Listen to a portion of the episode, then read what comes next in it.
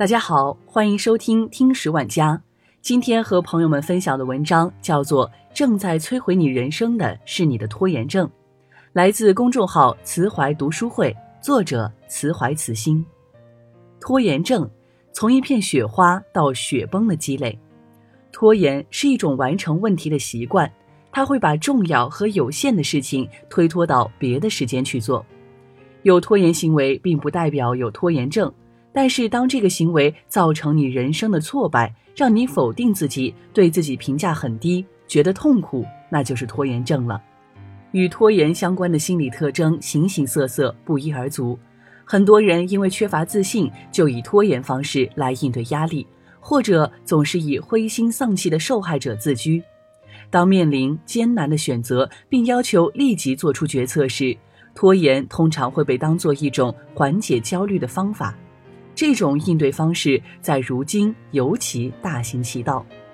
当然，拖延有很多原因，比如逃避压力、害怕失败的焦虑、认为没有做到最好就是失败的完美主义。那么，我们该如何戒掉拖延呢？戒掉拖延症的具体方法：行动起来，让生命发光。《终结拖延症》一书中提到立即行动哲学。就是以合理的方式、合理的时间去做合理的事情，拒绝那些拖拉冲动，找出容易做的事，立即行动。想要做到立即行动，一定要看清拖延行为是怎样运作的，以及有效改变拖延思维，也就是改变认知。其次，要建立起你的忍耐力和持久性，合理的面对情绪，最后确定你的方向，落实行动，拒绝那些拖拉冲动。找出容易做的事，立即行动。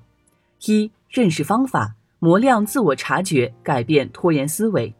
认知方法就是帮你重新思考你的思维和行为方式。比如，你可以教自己跟拖延思维争辩，那些如“我一会儿再做”都是自欺欺人。你害怕失败，是因为你害怕被拒绝；你推迟行动，是为了避免那些子虚乌有的恐惧。要做到拒绝拖延，保持清醒，是认清拖延陷阱的第一步。这一点非常重要，这样才能做出积极的改变，以克服拖延习惯。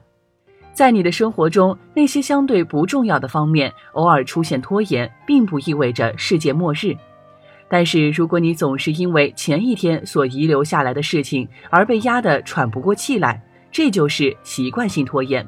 那么，即便你拖延的是不太重要的活动，也会给你带来挫败感。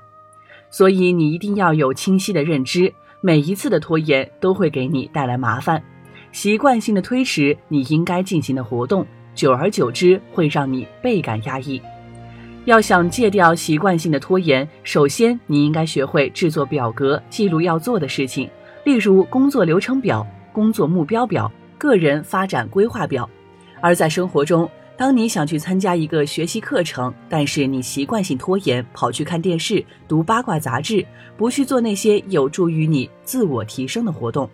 所以，你要设计个人发展规划，就是帮你明确自我发展需求的优先级经典框架，不去做那些不重要也不紧迫的活动，例如玩游戏、刷微博等，因为这本身就是对时间和资源的一种浪费。你要时刻告诉自己去做那些重要的自我发展活动，去做那些最紧急、最重要的事情。比如，当你的身体健康受到威胁的时候，你就要戒烟、减肥、开始运动。当你认知了拖延，改变了拖延的思维，也给自己建立了事物的优先等级，看清了拖延毫无作用之后，不出所料，你就能够马上行动起来，去迎接自我发展的挑战了。其次，你要注重问题的解决，要从拖延的道路转移到高效率的道路上。你一定要做出这样一种转变：从拖延过程及其思维、感觉和行为当中的自我倾注状态，切换到一种问题解决式的自我观察状态。身处自我倾注式状态时，你的注意力投向了自己的内部，你为你的感受、为你在别人眼中的形象，或者你是否足够完美而担忧。如果你呈现这种焦虑的想法和感受当中，你也许会发现，把注意力放在高效实现目标上，就成了一件非常困难的事情，就更容易形成拖延。而自我观察的视角是一种简洁而优美的选择。这种视角包含了从内在转向客观现实的根本转变。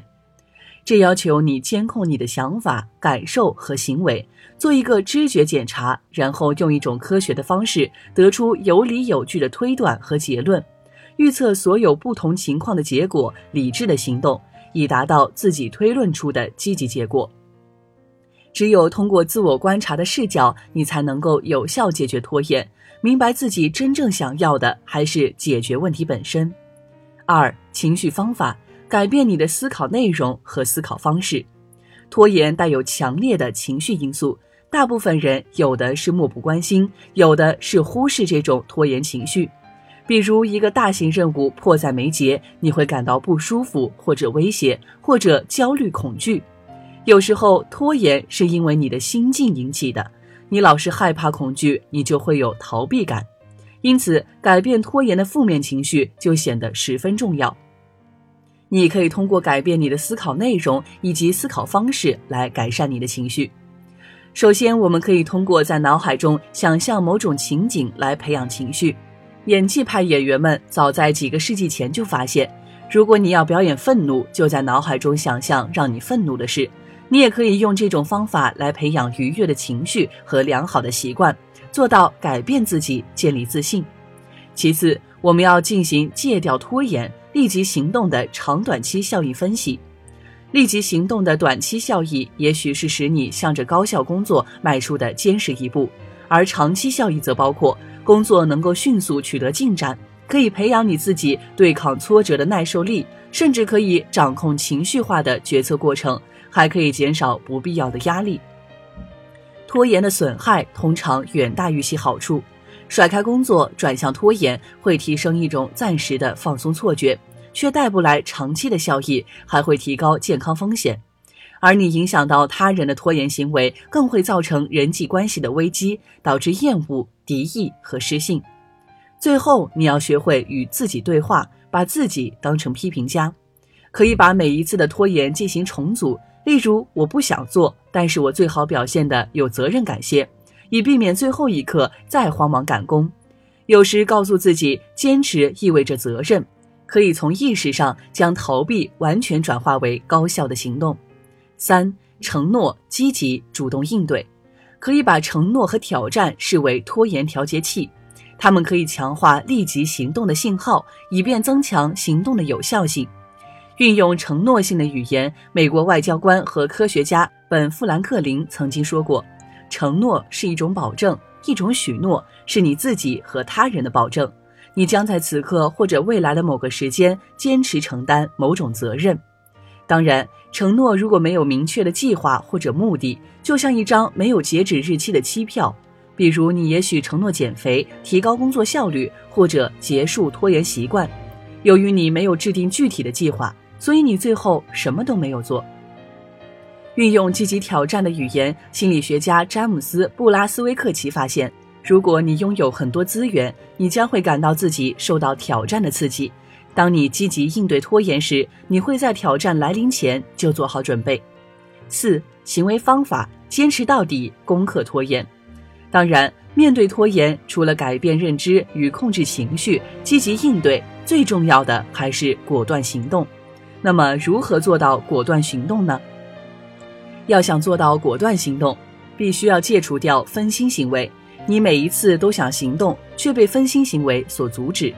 分心是拖延的一个显著特点。你用回避代替了行动，用回避来处理不愉快的冲突，用看新闻来回避明天做报告的恐惧。战胜分心需要从明确选择开始。你可以用如下的联系来做出正确选择：一、思维终止，这是一种广泛使用的行为治疗练习。当你意识到自己在拖延时，就在心里大喊一声“停”，停下手来，深呼吸，多次练习。二、列出任务表，你可以将自己要做的事情按照重要程度将它们排序列出。任务表可以很短，一到五项就可以，有助于帮你把注意力集中到少数几件重要的事上来。三、逆向规划，想象你从目标开始到推做计划。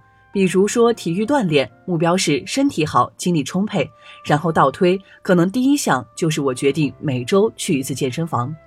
四、自我对话方法，在改变的路上，坚持自己与自己对话，先做什么，再做什么，后做什么，就像自己和自己说话一样。使用秘密的自我暗示，能够达到多重效果，可以制止分心，可以让开始更早，完成的更快。自我暗示可以帮助好动的孩子更能集中注意力。当你能够做到以上几点时，你就能戒掉分心，立即行动了。改变从心里出发，从行动开始。当你一步步的行动起来，终结拖延症便不再是难题。蔡康永说：“十五岁觉得游泳难，放弃游泳；到十八岁遇到一个你喜欢的人约你去游泳，你只好说‘我不会’哎。”十八岁觉得英文很难，放弃英文；二十八岁出现一个很棒但要会英文的工作，你只好说“我不会”。人生前期越嫌麻烦，越懒得学，后来就越可能错过让你心动的人和事，错过新风景。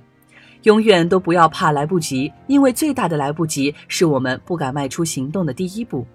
微博上曾有一个广受讨论的话题：你曾经因为拖延症错过了什么？有一个答案让人印象深刻。记得去年这个时候，每次他叫我做点什么事，我都会说等一会儿，等一会儿。随着时间的推移，这样的次数也越来越多，而我也错过了他。曾经有人按照可以活八十岁，把人生画成了无数个小方格，每过完一天就涂掉一个。其实留给我们的时间真的不多了，我们需要好好想想，我们真正在拖延的是什么？你明明可以过更好的人生，却因为拖延毁掉了。这才是人生最大的不幸，因为我们明明可以做到，明明可以不用等待，明明可以伸伸手就拥有了。人生啊，只有越努力越幸运。愿你珍惜人生的每一刻，不再拖延，从这一刻，从这一分一秒开始。好了，这就是今天的节目，感谢您的收听，我们下期再见。